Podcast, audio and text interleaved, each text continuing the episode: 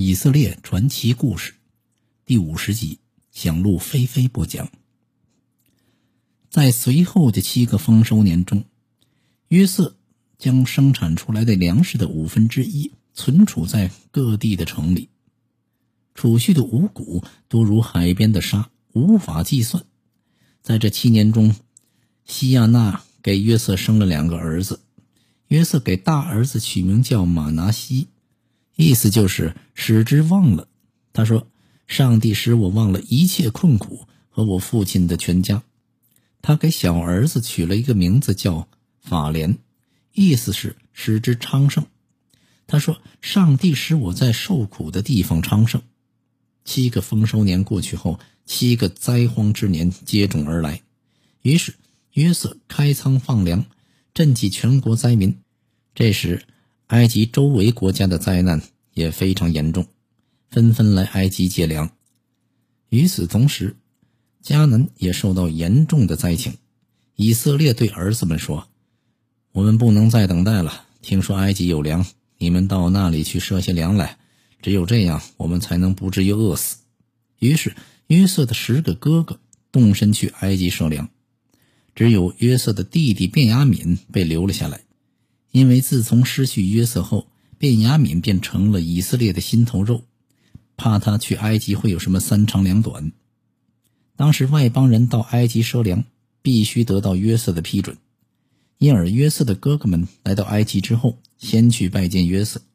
约瑟一眼就认出伏在他前面的是他的哥哥们，想起从前所说的那两个梦，现在开始兑现了。他装作不认识他的哥哥们，厉声问道：“你们从哪儿来呀？干什么呢？”哥哥们说：“呃，我们是从迦南来收粮的。”约瑟故意恐吓道：“撒谎！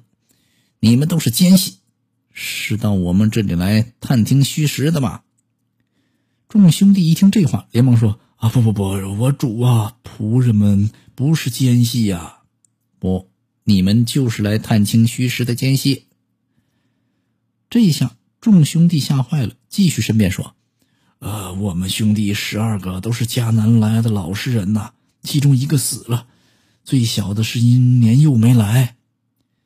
好吧，为了证实你们的话，你们派一个人去把你们的小兄弟带来，否则按奸细论处。”说完，便派人把他们关进牢里。三天后，约瑟对他的哥哥们说：“我是敬畏上帝的，你们按照我的话就可以活命。如果你们是诚实人，你们留下一个做人质，其余的可以带着粮食回去，救你们家里的饥荒。等到把你们的小兄弟带到我这里来，证实你们是诚实人之后，你们就都可以平安回去了。”众兄弟听说要带小兄弟来埃及作证，不由得想起十几年前卖地的事情。他们悔恨道：“啊，当年我们卖约瑟实在是有罪呀！他苦苦哀求我们，我们都没有放过他，所以现在得到了报应。”刘辩说：“当时我叫你们别这么做，你们就是不听，现在罪有应得。”众兄弟用希伯来语交谈，以为约瑟听不懂，没想到这些话刺动了约瑟。约瑟转过身退出。大哭了一场，回来后从他们哥哥们挑出西缅，叫他手下把他绑了起来。约瑟在背地里吩咐手下人，让他们把粮食装满哥哥的粮袋，再把他们买粮的银子分别放在他们的粮食袋里，并给他们备好路上用的饮用水和食物。第二天一早，九位兄弟把粮食驮在驴上，踏上了回家的路。傍晚。众兄弟们来到一家客栈，住下来，打开口袋准备拿料喂驴，发现买粮的银子仍在口袋里。大家感到事情有蹊跷，战战兢兢的讨论：这是什么意思啊？是不是上帝还要惩罚我们？回到迦南后，众兄弟把在埃及的遭遇详细的跟父亲说了一遍。以色列听后说道：“你们使我丧失儿子。”约瑟没了，西缅也没了，你们还要将卞雅敏带过去，这些不幸的事情都落到我的身上了。刘辩对父亲保证说：“我若不把卞雅敏带回来还给你，你杀我的两个儿子。请您放心的让我们把卞雅敏带过去吧，我们一定能把他带回来的。”以色列伤心的说：“我不能让卞雅敏跟你们一道去，他哥哥约瑟已经死了，如果他再到遇害。”你们就要让我这个白发苍苍的老妇悲悲惨惨的到阴间去了。迦南的饥荒越来越严重，不久，从埃及赊来的粮食又吃完了。以色列只好对儿子们说：“你们再去给我赊些粮食吧。”犹大说：“埃及的丞相曾经再三叮嘱我们把小弟弟带过去，否则他不见我们呀。”以色列抱怨说。你们为什么这么害我？要告诉那人你们还有个小兄弟呢？犹大解释说：“那位埃及的宰相详细盘问我们，我们怎么会知道他要把我们小弟弟带过去呢？你让弟弟跟我们一起去吧，否则我们以色列人就得全都饿死。我愿意为毕雅敏担保，如果不能把他带回来，我愿意承担一切罪责。”时间不等人，如果我们回来后又动身，现在第二趟都已经回来了，无可奈何，最终以色列只好同意了儿子们的请求。这样，九个兄弟带着礼物、银两以及小弟弟卞雅敏，又来到埃及见约瑟。约瑟见卞雅敏与哥哥们一起来了，就吩咐说：“将这些人领到家里去，宰杀牛羊，准备宴席。”我要与他们共进午餐。众兄弟被领进约瑟的家后，心里十分害怕，都嘀咕着：“他领我们到这里来，我必是为了上次我们粮袋里的银子，找我们的茬，向我们下毒手。他可能会夺去我们的驴，强迫我们当奴隶。”于是他们再三解释，便要归还上次的银子。家仆说道：“你们放心，别害怕，这银子是上帝赐给你们的。”你们的银子我早就收了。说着，又把西敏带了出来，给了他们，并给他们打水洗脚，准备给驴喂草料。中午时分，约瑟到家，众兄弟奉上礼物，俯首在地向他下拜。约瑟向他们问好，并问他们的父亲是否健在。兄弟们回答后，再次下拜。约瑟见到同母弟弟卞雅敏后，一时控制不住情绪。转身到屋里面大哭了一场，他控制住情绪之后，洗了洗脸，吩咐手下人来摆宴席。约瑟单独摆了一席，众兄弟摆了一席。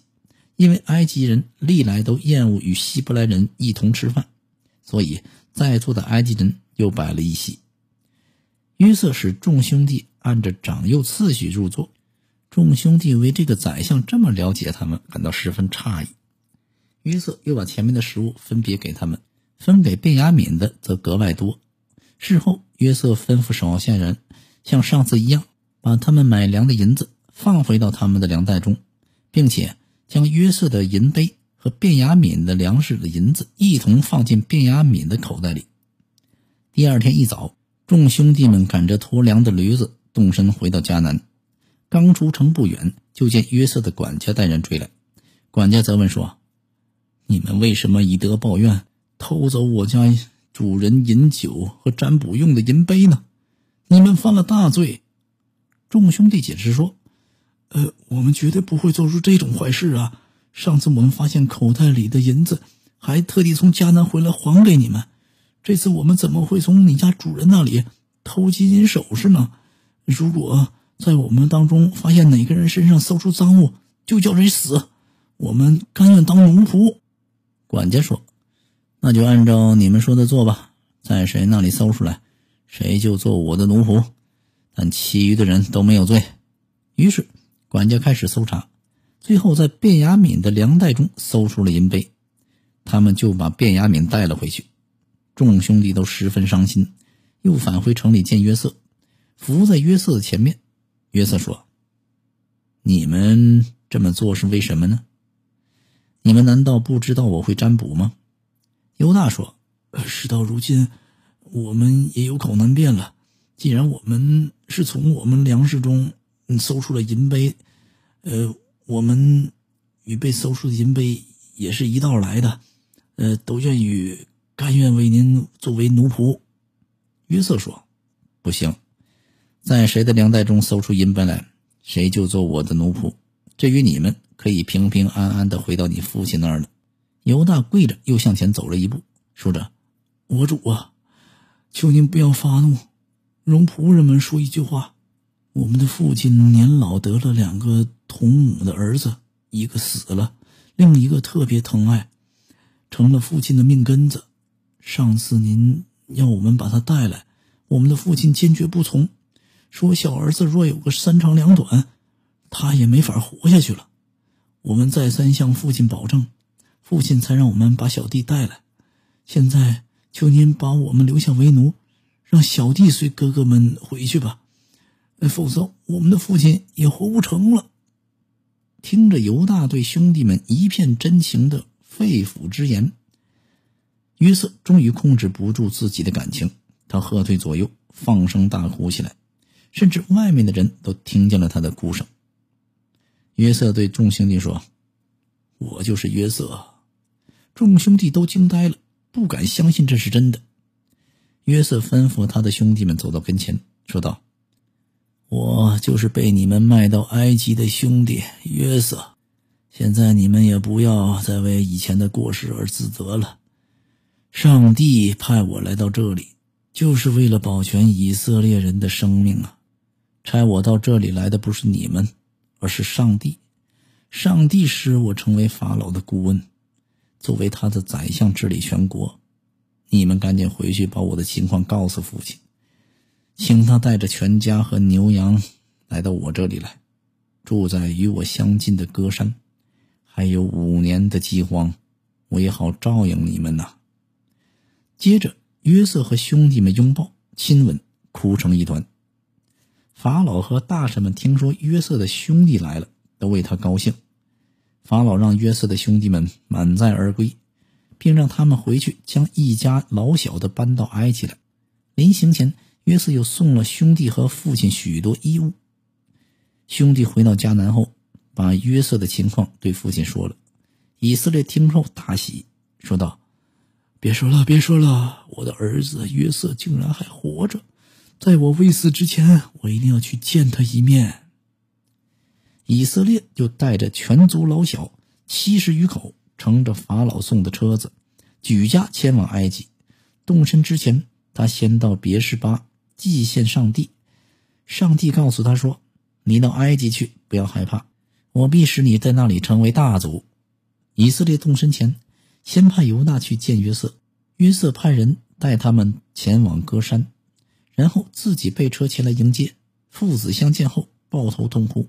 以色列说：“能看到你还活着，我就是死也瞑目了。”约瑟从他兄弟们挑出五个去见法老，嘱咐他们见了法老之后，要对法老说明，从祖上到如今，他们都是以牧羊为业，要求能让他们住在歌山。五个兄弟照着做了，法老果然恩准了他们的请求，让他们住在宽厚肥沃、水草丰美的歌山。随后。约瑟又领他一百三十多岁的父亲去见法老，为法老祝福。以色列入住歌山之后，在那里置了产业，人口大增。一百四十七岁那年，以色列得知自己死期将临，就把约瑟叫来，要他起誓，等他死后，将他葬在他列祖列宗所葬的地方。约瑟照着父亲的话起了誓。约瑟的儿子马拿西和以法莲。与父亲一道来见祖父，以色列勉强在床上坐了起来，吻了他们，并开始为他们祝福。他伸出右手按在以法莲的头上，又伸出左手按在马拿西的头上。约瑟见父亲把右手按在以法莲的头上，很不高兴，说道：“父亲，你搞错了，请你把右手按在长子马拿西的头上。”于是提起父亲的手。要从以法莲那上面挪到马拿西的头上，但以色列坚持说：“不，孩子，我知道将来弟弟比哥哥强大，并且他的后代要成为多族，上帝与你同在。以色列把世界那块肥沃地区赐给了约瑟，接着又为其他十几个儿子祝福。以色列死后，约瑟悲痛万分，他吩咐医生为父亲熏香四十天，随后埃及人又为他哀悼了七十天。约瑟请求法老允许他将父亲葬回故乡，法老同意了。于是，一队浩浩荡荡的送葬队伍开往迦南，将以色列葬在麦比拉田间的洞里，与亚伯拉罕和以撒葬在一起。约瑟的哥哥们见父亲死了，怕约瑟怀恨在心报复他们，就派人向约瑟请求宽恕，并一起来到约瑟跟前，臣服在地。约瑟流着泪向他们保证，绝对不会干那种事，并且说明他来到埃及完全是上帝的安排。后来，约瑟一直很照顾他们的兄弟以及后代。约瑟活到一百一十岁时去世，临终前，他要求兄弟们等他死后，也要将他送回故乡，与列祖列宗葬在一起。